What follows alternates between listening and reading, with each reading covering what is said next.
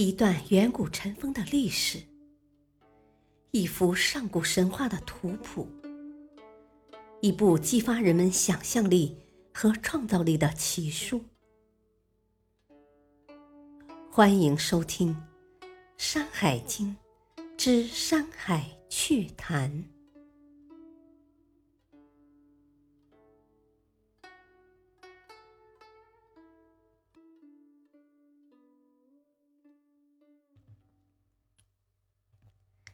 第二卷《海外北京》一。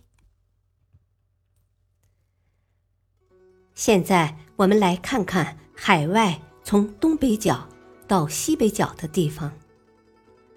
当然，实际上各地的次序却是按照从西北角到东北角排列。在海外之北，临着海外之西长谷国的。是吴起国，就是那里的人们没有小腿肚。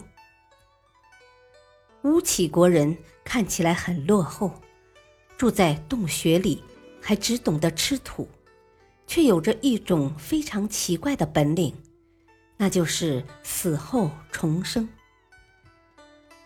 死后重生这种事，向来为人类所幻想，希望能够实现。没想到，却是一个穴居的落后人种的本领。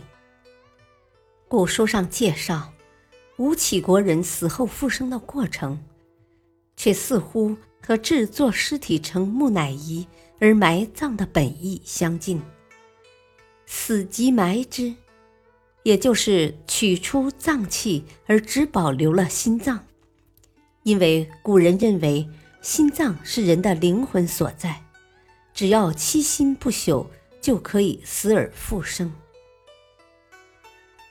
不过，吴起国人的死而复生还有一个奇怪的时间限制，是一百二十年。难道那死者需要经过一百二十年的时间，在地下重新生长发育出一个全新的躯体吗？那么，或许埋入地下。只是他们的一种特殊的繁殖方式罢了。此外，吴起国人还有一点特别之处，就是没有性别，即并非自为聘母的双性人，而是无性人，无男女之分，自然不能自为聘母的生殖，只好另寻他途，钻到地下去繁殖后代了。经过这样奇特的繁育后代方式产生的新人，和埋入地下的死者的关系还真不好讲。算是父子、母女还是什么呢？说不清，也没法说，因为和我们的伦常观念、血亲关系完全不同。《淮南子·地形训》中并无吴起国。而另有一个吴季民，从那方位和前后的排列来看，当即是吴起国。古人说：“其人盖无嗣也。”正是说他们没有子嗣，不承认他们之间有祭祀的关系。对于吴起国，古人说：“万物相传，非子则根。”吴起因心构肉生魂，所以能然遵行者存。原来在人们的观念中，万物的繁衍传继，无非生子或者从根发育。但吴起国人因为有一颗不朽的心，竟能生化出血肉精魂。之所以能够这样。是因为他们的形骸还存在啊！看来吴起国人重生的方式正和木乃伊相类似。所谓本经竹阴或大荒北京竹龙，很神奇，昼夜、冬夏与自然天风的形成都和它有关。不过，从科学的角度解释，竹阴的某些形象特征的确和一种自然现象很类似，那就是北极光。北极光很长，在夜空中摇曳生辉，放射出奇异的光芒，和竹阴视为昼，名为夜，身长千里，蛇身、赤色都很像。至于说它吹为东，呼为夏，则可以和它的西为风联系起来。在中原地区看来，冬日西北风来，夏日东南风去，不正是竹阴的呼吸所致吗？还有，它怎么会长着人的面孔呢？这并非不可解释，可以看作古人。将自然现象神化并加以人格化的表现。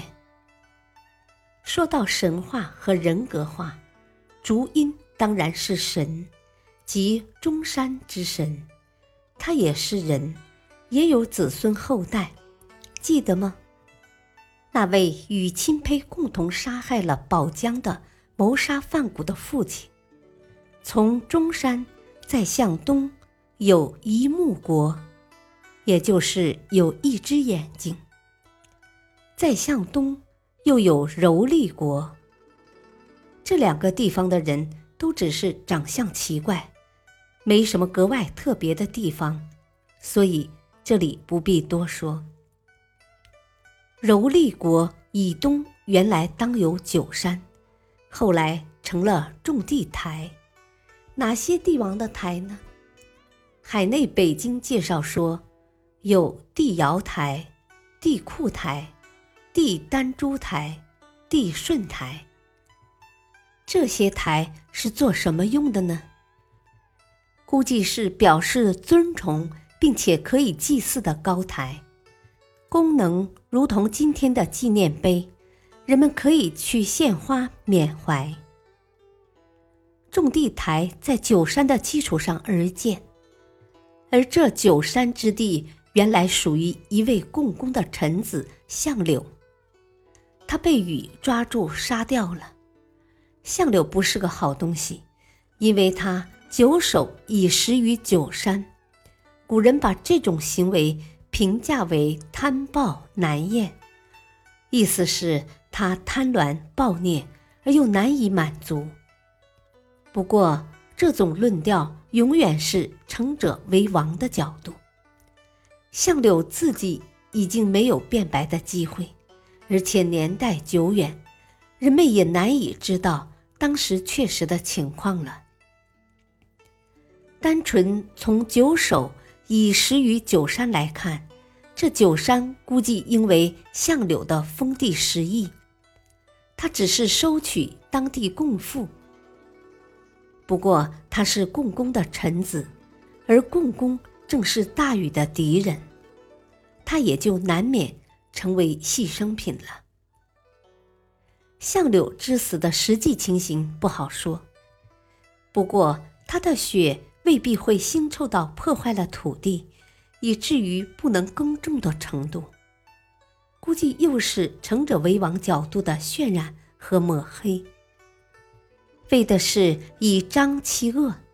同时，也为方便作为当地建造纪念碑的理由。然而，奇怪的是，这里除了尧舜等人的台，还有一座共工台，不知是相柳所建，还是大禹在共工死后假惺惺的为他建立的。共工台四方有蛇，轩辕丘四方也有蛇。这一点没什么不同，不过轩辕丘的四蛇相绕，而共工台的四蛇则是虎色，手冲南方，不知是什么深意。关于相柳的形象，古文中说九首人面，蛇身而青，那么他乃是九头人面蛇了。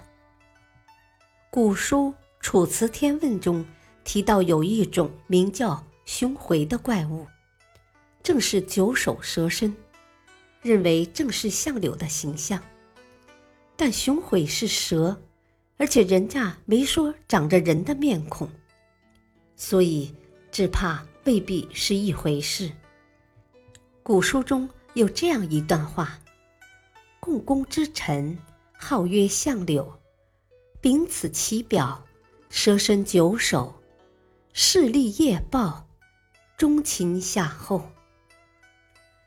夏后即大禹。”从这句看，相柳的确是被大禹先抓住，然后杀掉的。而夜，当然是指夏夜，他是暴君的代表。然而，同时也是夏后大禹的后人。英明伟大的大禹，干掉了仗着强大有力而行残暴贪虐统治的自己的后继人。这真是绝妙的讽刺。从这一点大胆想下去，商汤会不会推翻商纣王的统治呢？